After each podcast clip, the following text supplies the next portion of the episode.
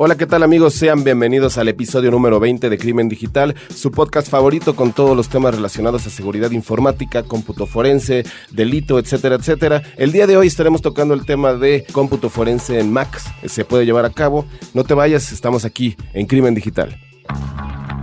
Todos los días, millones de seres humanos nos conectamos a un sistema de información. Vivimos una realidad virtual donde convivimos, crecemos y maduramos. Enviamos y recibimos datos a través de una red donde nadie se conoce. Solo vemos imágenes y reflejos, no juzgamos, solo intercambiamos. Es mejor estar informado, no hay pretextos. Crimen Digital, el podcast con todo lo relacionado al cómputo forense, seguridad en Internet y las últimas tendencias nacionales y mundiales del cibercrimen. Conducido por Andrés Velázquez y Mario Jubera.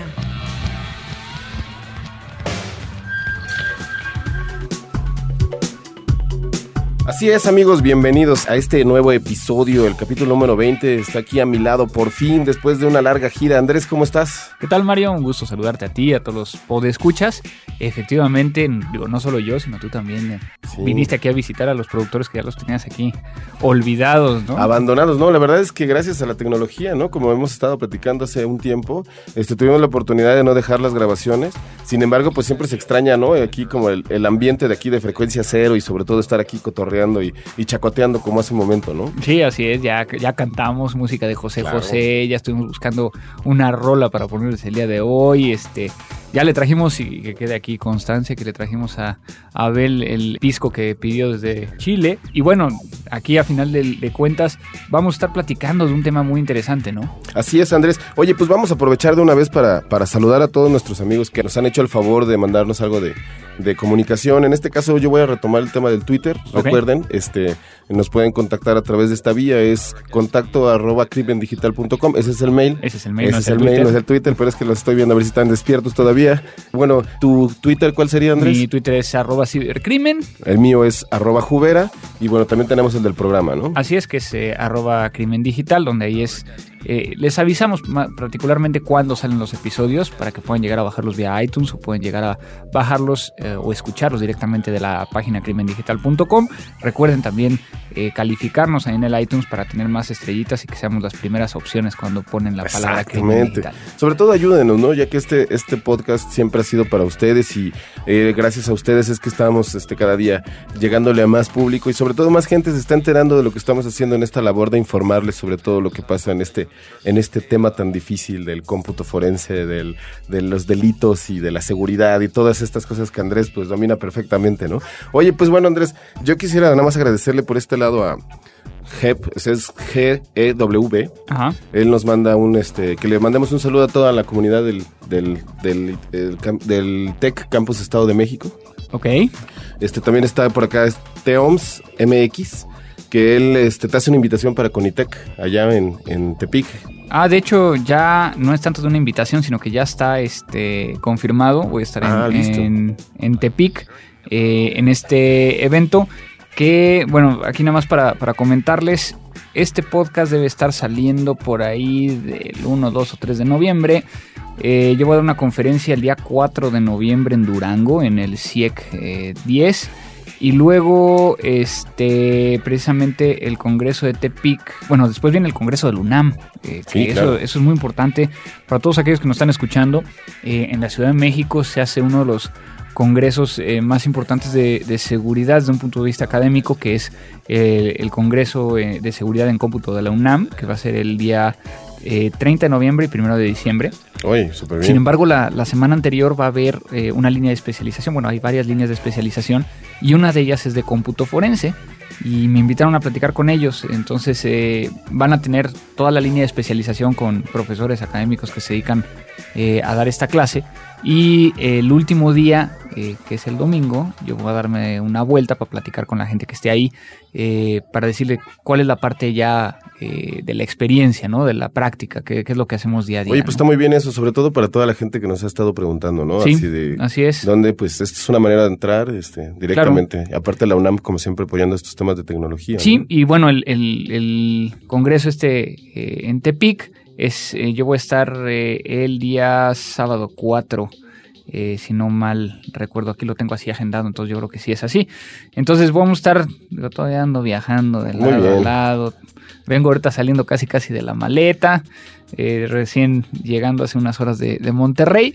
Pero pues aquí estamos grabando. Sí, y sobre todo también queremos agradecerle a, a Ifer, Ifer, que precisamente ella te dice que, que, te manda una recomendación que encuentres tu cama pronto. Ah, sí. Este, también estamos a Wish MX, unos grandes amigos. Este, les agradecemos también por toda esta, esta labor de. Sí, que están, que están pasando. ¿no? Eh, reposteando el, el, podcast, lo cual se les agradecemos muchísimo. Y también, bueno, la gente de NetMedia que está eh, tomando el podcast, nos pidió permiso para tomar el podcast y lo transmiten en su radio. Así es. Este, si no mal recuerdo, son los jueves a las 4 de la tarde. Así es. Eh, gracias a, Charlie, a, Charlie Fernández de Lara, que, que es quien, quien eh, está dentro de B-Secure y todo este tema de NetMedia en el radio. Y Charlie, un entusiasta realmente de estos temas de seguridad informática, ¿no? Así es, así es. Le, gusta mucho leer. Sí, bueno, es, es, para que lo, quienes no lo conocen, es el editor de la revista B-Secure. Y entonces, este, junto con Mónica Mistreta, pues andan en todo el tema de, de, mover esta, esta revista, ¿no? Eh, yo tengo también por aquí, este, precisamente eh, además de los que tweets, tweets que tú comentaste, eh, tengo por aquí el ITC Morelia. Eh, está pidiendo saludos a todos los alumnos de la carrera de Ingeniería en Tecnologías Computacionales del, del ITESM Campus Morelia. Ya platicamos de esto del Conitec de Tepic. También un, a Irón EO, un saludo que no se ha perdido ninguno de los, ninguno de los podcasts. Entonces espero que sí, así sea. Uno más y ya tú vas a este poder este, conseguir un software gratis a toda la comunidad del TEC de Campus Ciudad de México, donde estuve yo este, el, ya no sé ni en qué día vivo, el lunes pasado, antes de irme a Monterrey, de hecho casi pierdo el vuelo por quedarme platicando ahí con ellos, este, pero estuve por ahí dando una plática de cómputo forense, a toda la gente de Aguascalientes nos pide aquí WIS 0G y este, ay, a Julio MRS que apenas se está enterando que tengo un podcast. No me di, no, pues Julio, ya llegó tarde. Si te das cuenta, estamos este, ya en el número número 20, así que vas a tener que tomarte un buen cafecito escuchándolos todos. Este, te lo recomendamos como esos, esos fines de semana donde te revientas toda la temporada así es. de la serie favorita. En este caso te, recomendamos que hagas lo mismo y que te revientes todos los capítulos de Así es, y bueno, acá en el, en el blog tenemos a Jefferson Rojas, este persona que conozco, un colombiano, este que le mando muchos saludos y gracias por, por mandar sus saludos, ¿no? Oye, pues entonces, bueno, cada día hay más saludos y más eh, comunicación e interacción con todos ustedes allá afuera. Recuerden que es muy importante también estar en, los temas, ¿no? Sobre todo platicando. Eh, les podemos dar también a todas las personas que viven aquí en la Ciudad de México y en el interior de la República que nos pueden dejar un buzón de voz en el 01800 087 2423. Solamente tienen que decir hacia, digan que el mensaje es para crimen digital y con mucho gusto lo pasaremos aquí en vivo. Este, también estamos haciendo casting para la tercera voz de. ah, no, no, ¿verdad? No, no, todavía no. Me volteé, a, ver, me a ver la producción aquí como diciendo, no, ahora sí que no produzcas, ¿no? y pues bueno, este, pues ¿qué te parece si entonces le damos inicio a esto y vamos a platicar, ¿no? De, de este tema que está muy interesante. Me parece perfecto, entonces vámonos con lo que sigue lo nuevo. Pues bueno, Andrés, eh, definitivamente es una pregunta muy interesante la que quiero hacerte, sobre todo porque allá afuera cada día son más los entusiastas para esta plataforma de Macintosh. Y no nada más este, por una cuestión de, utilidad o de, herramientas, sino también es como un gadget que ha sido parte ya de la personalidad de, toda la banda que le gusta esto del, del este, de ser geeks, pero geeks como más este chic o más en la onda, ¿no? Entonces, bueno, la pregunta concretamente sería dentro de todo este campo de, del cómputo forense, ¿se puede llevar a cabo en una Mac? Sí se puede y lo platicamos en uno de los primeros eh, podcasts, eh, porque dimos una página de recomendación sobre Mac, ¿no? Pero nunca habíamos entrado al, tema únicamente de Mac y qué es lo que sucede. Eh, Apple ha sido un innovador en el tema de, de un nuevo sistema operativo, un nuevo sistema de archivos, un nuevo eh, una nueva plataforma, nuevos equipos y demás, ¿no? Entonces, vemos que, las Mac cada vez son más utilizadas por la gente. Así es. De manera indirecta, de manera indirecta. ¿Por qué indirecta? Porque mucha gente está cambiando a iPhone, o por lo menos tiene un iPod, o tiene un iPod Touch. Así es. Entonces, lo que, lo que sucede es de que, aunque seas muy Windowsero, aunque todo lo hagas en Windows, normalmente tienes un dispositivo que tiene un sistema operativo Mac. Entonces, eh, es de ahí que, empieza a cobrar mucha relevancia a nivel mundial el tema del cómputo forense sobre Mac. Sin embargo, también es un área que no está tan explorada. Ok, eso es ¿no? O sea, no hay tanta gente que, que sepa hacer Mac. Si lo pudiéramos llegar a comparar, digo, mucha gente allá afuera sabe que, que Mac y, y prácticamente en las nuevas versiones, eh, a partir del Mac OS 10, estamos viendo que, que es un, un sistema Unix, ¿no? Ajá. está basado en un sistema Unix. Entonces, tenemos muchas de las cosas que, que es complicado el poder llegar a, a- a explicarlo vía, vía este podcast, pero por ejemplo tenemos apuntadores y este nodos y entonces hay que multiplicar el nodo y demás eh, por cómo está la información. Pero el, la Mac en pocas palabras tiene HFS como sistema de archivos o HFS, es- HFS más, que son los sistemas de, de archivos que, que tiene Mac. En el caso de los iPhones, en el caso de las iPhones, tiene una versión recortada. Sin embargo, si yo analizara y conectara, vamos a poner el ejemplo, ¿no? Hemos platicado acerca del proceso del cómputo forense. Conecto una iPod a mi estación forense y la monto para generar la imagen forense y protejo contra escritura. Prácticamente estoy haciendo una imagen forense de una Mac normal, Normal. ¿Sí? O sea, tenemos los mismos folders. Así como eh, para aquellos que sean Linuxeros, vamos a tener diagonal bar, vamos a tener diagonal, eh, por ejemplo, home, vamos a tener. Obviamente hay algunas aplicaciones que se quedan en algunos folders específicos, pero la mayoría vamos a tener como si estuviéramos viendo el sistema de archivos de un Linux, Ok. ¿no? Este, muy similar a un Linux. Ahora, como, como bien sabemos, eh, en las Mac no hay, no hay un registro de Windows. ¿Cuál, es, ok. ¿Cuál es el registro de Windows? El registro de Windows es cuando pones el regedit, ¿no? Y que cambias las llavecitas, ¿y te acuerdas que...? Sí, no, segurísimo, no, ya pero sabes. por lo menos para craquear un programa has de haber hecho eso. Sí, para ¿No? que era un programa, sí. Este, O sea, estás aceptando que acabo de... No, que- es parte de la investigación que yo estaba realizando. Se ve que andas medio dormido el día de hoy. No, no, no, ¿eh? es- estoy aquí, este. Estoy tratando de entender el tema porque de repente así como que me pones así todas las, todas las, eh, los, los nombres de los archivos de repente así como que estoy abusado y no lo creas, pero estoy tecleando para ver de qué me estás hablando. Eh, Sí, para, para aquellos que nos están escuchando, en este momento Mari está buscando en Google eh, qué es el registro de Windows. Así exactamente.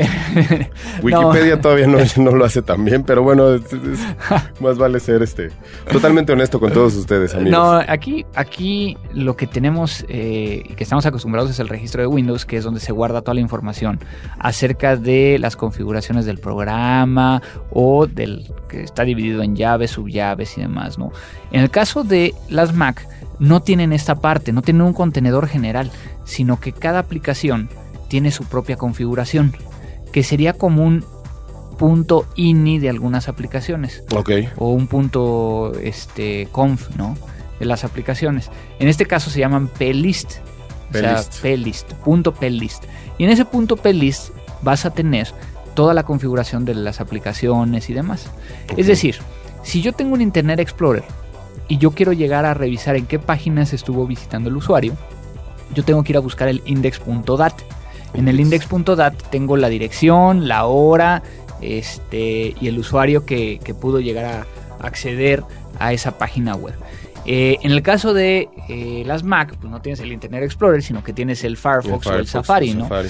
En este caso existe un eh, archivo que va a ser .plist dentro de los folders del usuario donde vas a tener exactamente la misma información o información muy cercana.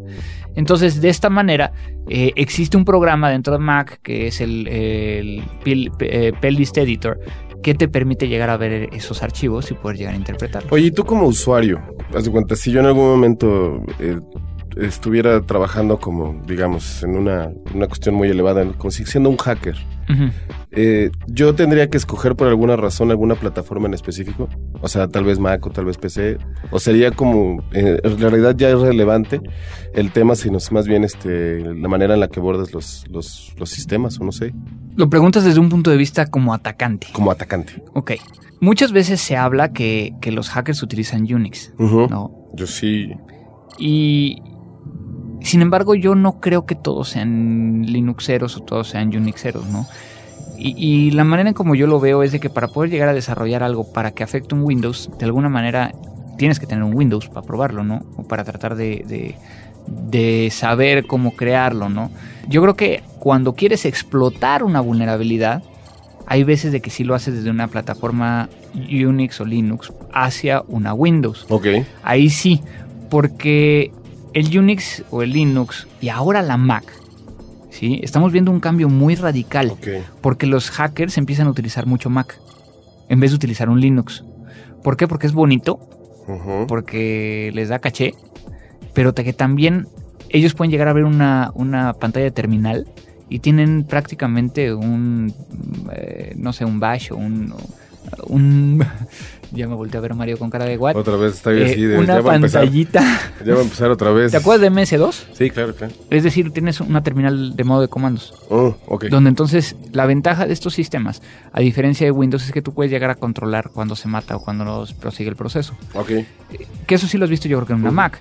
Corres un programa, ves que no te funciona, le das eh, force quit y entonces, o quit force, bueno, eh, como matar, ¿no? Ajá. Entonces, y lo que hace es de que no se te va a atontar ni a, a- a reiniciar la máquina, porque en este caso los procesos no están amarrados a otros. Entonces lo que hace es de que mata la aplicación y no hay ningún problema. Que en realidad eso siempre ha sido un valor muy importante que tienen las Macs, ¿no? Que, Sí. que so- que son muy robustas en ese sentido. Sin embargo, tal vez aquí hablando de plataformas ya como Unix o como Linux o como estas plataformas que, bueno, en algún momento serían más como de aplicaciones para grandes servidores o tal vez este tipo de cuestiones. Sin embargo, ahorita lo que estamos hablando es que si tú en algún momento eh, eres usuario de esas plataformas, este, puedes llegar a ser, digamos, reconocimientos más exactos sin importar si estás en Windows o en Mac, ¿no? Pues sí, sea, es que depende. Ok. Yo creo ver. que, yo creo que tienes que ser eh, una persona que, que- Imaginemos a alguien que va a gener- generar un virus para Mac. ¿Qué necesita? Sí, pues necesita la Mac, ¿no? ¿Y si lo hace para Windows? operativo. Claro. ¿No? Entonces, ese, ese yo creo que es el tema principal en cuestión de eh, hacia dónde quiere llevar esta persona las cosas. ¿no? Ok, sí, claro, claro. Entonces, ese es más o menos como que mi, mi punto de ver, de ver las cosas, ¿no? Claro. Ahora, el cómputo forense sobre Mac es diferente al de la Windows, ¿no? No, no solo por el sistema operativo, sino que lo más recomendable es de que si vas a analizar una Mac, la hagas desde una Mac. Ok. Porque si no, no vas a ver el 100% de los archivos. Y eso creo que lo platicamos en un podcast, no me sí, acuerdo. sí. Sí, sí recuerdo que lo tocaste en un punto que decías que también era importante tú como usuario de, de- de Mac, este, que también tuvieras la capacidad de buscar estos archivos para que pudieras hacer las imágenes forenses. Claro. Bueno, o sea, que puedas llegar a interpretarlo correctamente. Ajá, porque exacto. la imagen forense se hace igual. Pero voy a ponerlo de una perspectiva para ir llevando como que el, el- el seguimiento El del cómputo forense. Punto número uno. Tratemos de no abrir una Mac. ¿Por qué? Porque al abrir una Mac está tan armada, y no sé si alguna vez has visto una Mac. No, no. Creo que alguna vez te, mostré una foto, pero está tan bien armada que empiezas a quitar cosas y está una arriba de otra. Entonces tienes que quitar como 50 mil tornillos para poder llegar a empezar a, a sacarle a los componentes. Normalmente el disco duro está muy amarrado Ok. y la otra es que cuando empiezas a guardar todo, te sobran tornillos o no cierra Extrañamente. extrañamente. Extrañamente. Entonces ahí el, el- el punto importante es poder llegar a, eh, a no abrirla. Pero entonces si no la abro, ¿cómo, cómo ¿Cómo? voy a hacer la imagen forense? ¿no? Exactamente. sí. Entonces se hace normalmente utilizando un disco de buteo, es decir, un, un- un sistema operativo que está en el CD, que lo va a correr desde memoria, ¿sí? Y el. CD, de tal manera que no me va a alterar el disco original. O sea, se sigue manteniendo es un disco externo. En este caso, o puede ser un DVD, O puede llegar a ser, eh, nosotros ocupamos mucho una herramienta que viene dentro de una tarjeta. Oh, Entonces, vía Firewire y un convertidor, viene dentro de una de estas tarjetas de las que utilizan las cámaras eh, profesionales. eh, lo conectamos y hay que, así como lo hacemos en la, en, la, en la PC, que le podemos llegar a decir, butea desde un CD, en este caso tendríamos que butear de- desde el DVD o desde la tarjeta, Para que en este momento ya se recupere el sistema operativo que traes en el. en el- en el- para, para que levante el sistema operativo que traes en el DVD o en, Ok, el- en la tarjeta. Sin embargo, aquí, por ejemplo, algo que normalmente la gente no sabe es cómo eh, buteo directamente desde un DVD o desde una tarjeta. Porque no te sale el, el- el BIOS como, como estamos acostumbrados en una PC. Sí, ¿cómo sale? Tienes De que hecho, sí, dejar presionado la tecla Option. la, la- la que está así como el churrito ese, Ajá, sí. la tecla Option cuando esté encendiendo la computadora. Y lo que va a suceder ahí es de que te va a aparecer el disco duro Sí. Y el boteo. y el- lo que quieres Bueno. bootear. Y entonces simplemente con las flechitas seleccionas con cuál vas a empezar a bootear.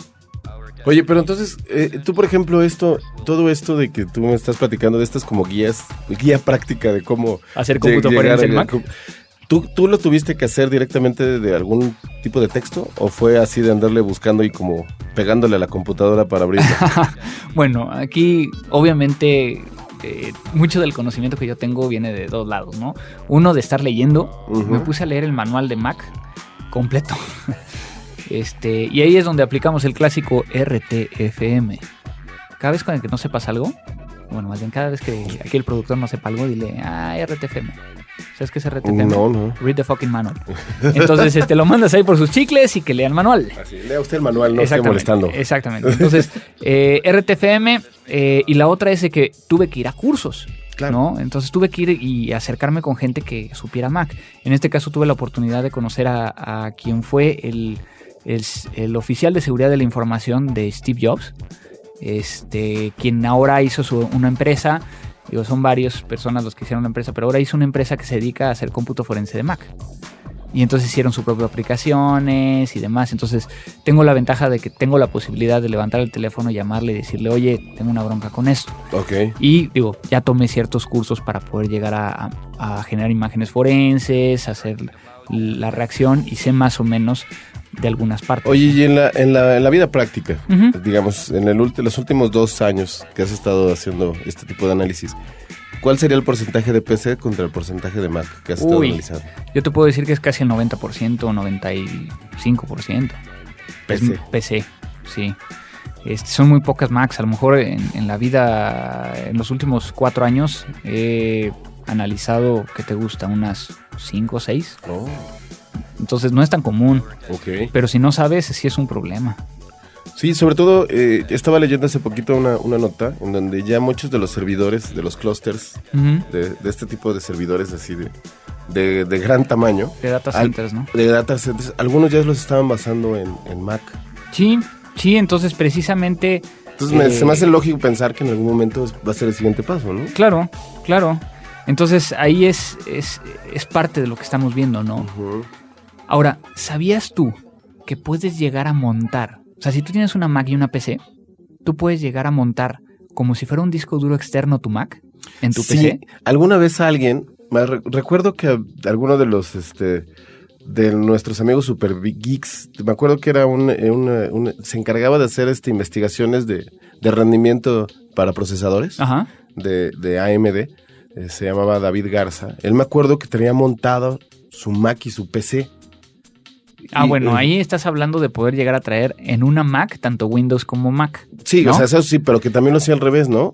¿Eso bueno, te refieres tú? eh, haz de cuenta que lo que yo puedo llegar a hacer es de que en tu PC pueda llegar a, a con- a conectarla a mi Mac y que mi Mac aparezca como un disco duro externo en tu PC. Ah, sí, no, no, él más bien es como decías, que traía la Mac y con Bueno, eso es, es una, operativos. una- una cuestión importante porque eh, voy, a, voy a empezar con lo que tú acabas de decir. Ujú. Eh, una aplicación de Mac que se llama Bootcamp te permite llegar a tener eh, Windows instalado y la Mac instalada en el mismo, en el mismo equipo. ¿no? Lo que hace es de que modifica el sector de arranque para poder llegar a decir voy a ¿Hacia dónde entrar voy? hacia Windows o voy a entrar hacia el otro, ¿no? Ahí hay un tema muy importante. Cuando tú tienes una Mac, eh, en, ese, en, ese, en ese caso, que tienes una partición en Mac y es una partición en Windows, ¿cómo la analizas? Pues ¿En sí, una es- Mac o en una Windows? Sí, pues es que ya es, ya es por, no sé, o sea, aparte no sé cómo sea la plataforma, ¿no? Ya que cada vez se complica más esto Lo que, lo que tienes que hacer es separarlo. O sea, haces uno para la Mac y uno para la PC. No, haces una sola imagen forense, pero entonces la- la- lo que puedes llegar a, a hacer es de que la imagen que viene o la partición que está en Mac la analizas con una Mac y la partición que está en PC la analizas con una PC, Ok, ¿no? ok, sí, claro, claro. Entonces así es mucho más fácil. Ahora, el segundo punto, lo que estaba yo tratando de explicarles, es de que si ustedes tienen una Mac y tienen una PC eh, o tienen dos Macs, pueden llegar a conectarlas ambas con un cable Firewire y eh, primero van a encender la máquina que ustedes quieren, quieran que sea como que el host ¿no? O sea, la, la La principal. principal, el ser, digamos, el servidor o como se- Exactamente. Ya una vez que la enciendan, la segunda la encienden pero presionando la tecla T, T de tango, ¿sí? La tecla T de tango. Lo que va a suceder es de que va a aparecer un icono que parece como radioactivo, pero no, es el icono de Firewire, ¿sí? Y en ese momento, automáticamente, en la otra máquina, va a aparecer como si ustedes se hubieran conectado a un disco duro externo. Oye, pero, y, o sea, y, sí puedes utilizar la información. Sí, y escribir y leer. ¿Sabes y que ahorita le estás dando una... Al 95% de las personas que se encargan de audio, no me dejará... O sea, y que tienen Abel- plataforma de Pro Tools, les acabas de dar una solución para Aquí Abel tantos, está así como que, wow, tantos dolores de cabeza que de repente es que los archivos los tengo en esta máquina y Obviamente, los quiero pasar lo para- único que necesitas en caso que tengas una PC y que estés montando una Mac, necesitas una aplicación especial que te lea el, el sistema Sí, no, pero de Mac a Mac. pero si es de Mac a Mac, lo pasas así en friega. O sea, no hay ningún problema. Qué chido. Entonces, y es más rápido que, que vía red. ¿no? Entonces, bueno, esas son dos, eh, dos opciones eh, que se pueden llegar a hacer. Ojo, si vamos, al- hay mucha gente allá afuera, bueno, y hablo como si hubiera mucha gente allá afuera, pero hay Pues gente sí, que hace cómputo forense. 30 millones No, allá no, afuera, pero me seguro. refiero a gente que hace cómputo forense. Ok. Un- una de las cosas es de que a lo mejor no quieres abrir la Mac. Ok. Entonces, lo que hago es de que conecto la Mac a una PC. ¿no? Para hacer la imagen forense. Y no tengo la aplicación que me puede interpretar los datos. ¿Ok? No la tengo. Entonces, cuando yo conecto el disco y por medio de, de Target Mode, por medio de esta, esta situación, voy a poder llegar a ver físicamente el disco, pero no lo estoy tocando. ¿Estás de acuerdo? O sea, si no, no, no lo estás tocando ni lo estás, este... Pero en el momento de ingresar, ¿no hace una modificación? No porque como, lo- como el Windows no sabe qué es, simplemente lo ve como una conexión, pero no puede llegar a leer nada. Entonces, ¿no sería eso entonces una forma de protección contra escritura? Sí. Sí, Sí. claro. Entonces, si tengo una Mac, la podría llegar a conectar a una PC, generar la imagen forense y no habría ninguna modificación sobre el- la Mac. Ok. Pero, si la Mac tiene una partición bootcamp con Windows, ¿qué va a suceder? Ni la más remota idea. la va a leer porque es Windows. Y entonces ahí sí me la altera, me altera la partición de Windows. Ok, entonces es importante... de- Revisar primero Exacto, ¿Qué tiene? Es lo que te iba a preguntar. Entonces, en este caso, lo que debes de hacer es revisar. ¿Y cómo puedes revisar sin darle, sin prender la computadora? por Bueno, o sea, tienes que prenderla y dejarle apretado el, el botón de option. Ahí no se modifica nada porque estoy dentro de- de- del arranque y ahí veo cuántas particiones tiene y veo si tiene el bootcamp. Pero ¿qué, si pa- Mm. ¿qué pasa si la persona a la partición de bootcamp le puso como si fuera el Mac?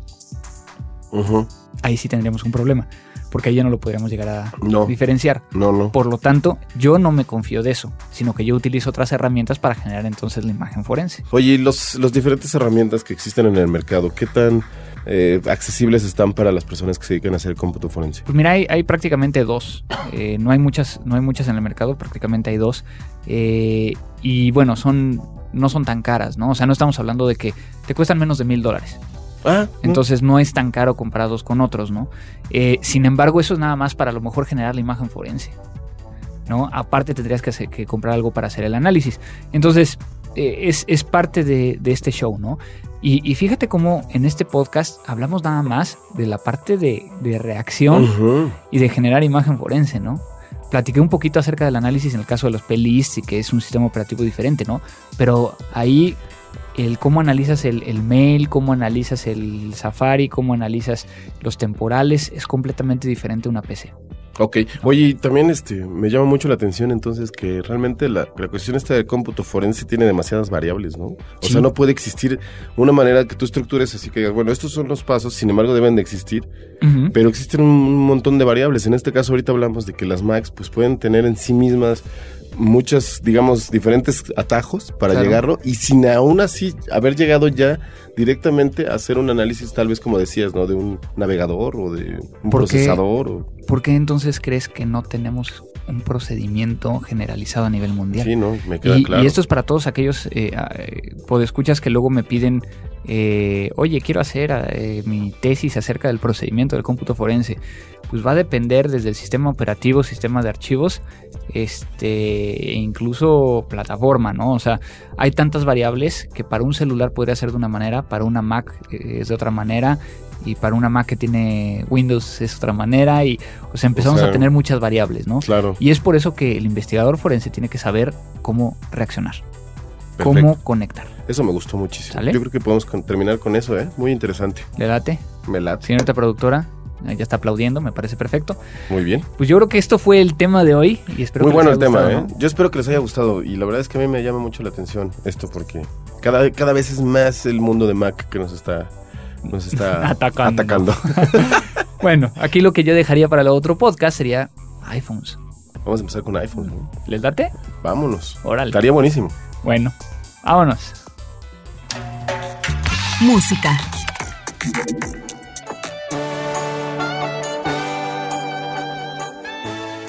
Bueno, Andrés, ahora en la recomendación musical de esta semana, este, me da muchísimo gusto presentarte esta versión de No dejes que, interpretada por la banda Limón.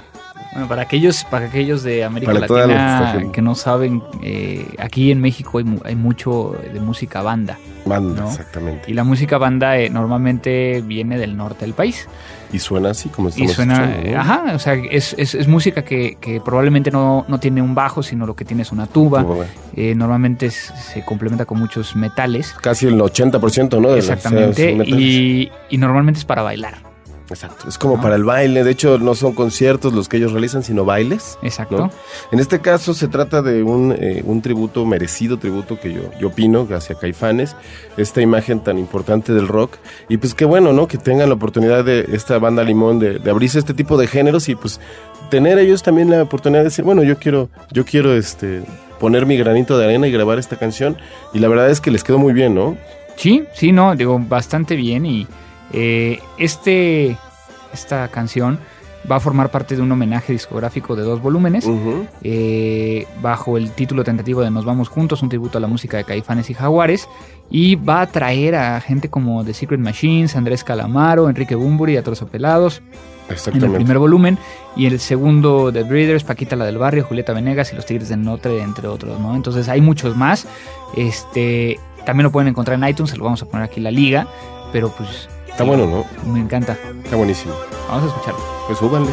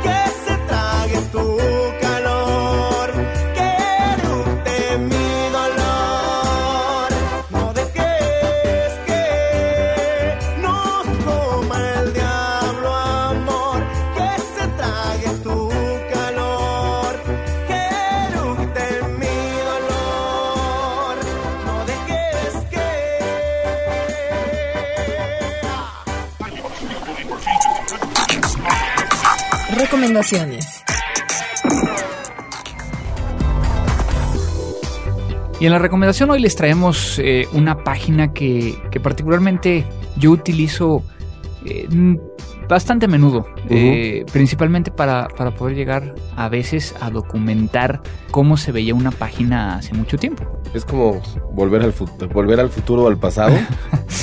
como la tercera película. Como la tercera película. Exactamente, volver al, al, al pasado. Al pasado, pasado. Que lo que nos permite llegar a hacer es, eh, y la página, vamos a empezar con la página para que empiecen a verla, que es www.archive.org, que se escribe archive.org, org, perdón. Punto .corn. Punto .corn, no, punto .org, donde tenemos aquí una, una sección que se llama Web y, y, aparece un icono que se dice Wayback Machine. Eh, lo que nos permite llegar a hacer esta página es, es, es poder ver eh, cómo se veía una página hace eh, hace tiempo. Y va a depender de ciertas cuestiones, de que alguien ya la haya buscado y demás, eh, y lo va guardando. Eh, yo ahorita puse aquí, por ejemplo, y fue la primera que se me ocurrió, televisa.com. Y televisa.com tiene la página desde 1998, el 14 de enero de 1998, y cuando uno le da clic ahí, le aparece cómo, cómo se veía esa página eh, lamentablemente, si, si tenía gráficos, los gráficos pues no los, no los muestra, ¿no? Eso hubiera estado increíble, ¿no? Lo que pasa es que ya estás hablando de guardar mucha información. Sí, claro. Entonces el HTML pues estabas guardando este texto, ¿no? Entonces, eh, en este caso en particular, entré a la primera y se ve como si fuera un, un eh, mosaico que yo creo que ahí han de haber puesto o han de haber tenido la así como de visítenos después porque vamos a estar el aire, ¿no? Aunque por ejemplo ahorita acabo de abrir una que sí, sí me muestra el logo. A ver, esta fue de 1998. Órale. Y, y bueno, ahí aquí aparecen... Eh, en algunas de ellas aparece un asterisco donde indica que, que fue eh, claro que fue cambiada la página, ¿no? Entonces podemos llegar a ver cómo ha cambiado la página, cómo ha cambiado su contenido, únicamente de la primera página. Sí, o sea, ah, eso es importante. No, no de las que están dentro, no. Pero entonces, eh, aquí creo que es una, una buena forma de poder llegar a, a ver cómo se veía cierta página, ¿no? No que andas Oye, probando por ahí. Sí, de hecho estoy probando, pero quería preguntarte que tengo problemas con Chrome para ver, visualizar las páginas. Ah, no sé, yo lo estoy viendo en, en, en, Firefox. Ah, vamos a ver si es que entonces se puede utilizar en, en, este en Fire en Chrome es la falla o es como siempre. Señores mi... de archive.org ya están hackeando su sistema. no, eh, bueno, aquí aquí lo que estamos viendo es eh, digo una, una página que eh, ¿Para qué nos podría llegar a servir? Eh, para documentar que una página se veía de cierta manera hace cinco años cuando, dentro de un procedimiento legal, a lo mejor, ¿no? Digo que aunque no es una autoridad eh, esta la que, la que nos está dando la información, pues podría llegar a, a, a ser de interés, ¿no? Entonces, a mí lo que me parece muy interesante es como una herramienta también de eh, de ver qué información se ha estado modificando. De documentar. ¿no? Y aparte de decir, bueno, es que probablemente en el caso específico tal vez de un corporativo que llega o pierde o busca o tal vez trata de encontrar este, información que le habían publicado en el pasado y que no sabían en qué momento exactamente puede servir también. A mí me parece muy interesante también, o sea, es, es extraño la manera en la que este tipo de herramientas aparecen ¿no? en Internet. Sí, hay tantas cosas y, y bueno, yo creo que con esto se cumple algo que, que, hemos platicado en otras situaciones que el Internet no olvida, ¿no? No. Entonces, ya sea que eh, encuentres el caché eh, uh -huh. en Google o que encuentres el Internet Archive o encuentres eh, algo, pues hay que tener mucho cuidado porque, porque ahí puede llegar a estar, ¿no? Y el otro día precisamente estaba yo platicando con una persona acerca de eh, qué pasa si yo subo mis fotos a Facebook eh, para que alguien más las vea y ya que bueno. las vieron las borro, ¿no? Pues existe la posibilidad de que las hayan indexado por ahí o que las tengan todavía, ¿no? Entonces simplemente si no quieren que algo siga en internet, pues simplemente no lo suban, ¿no?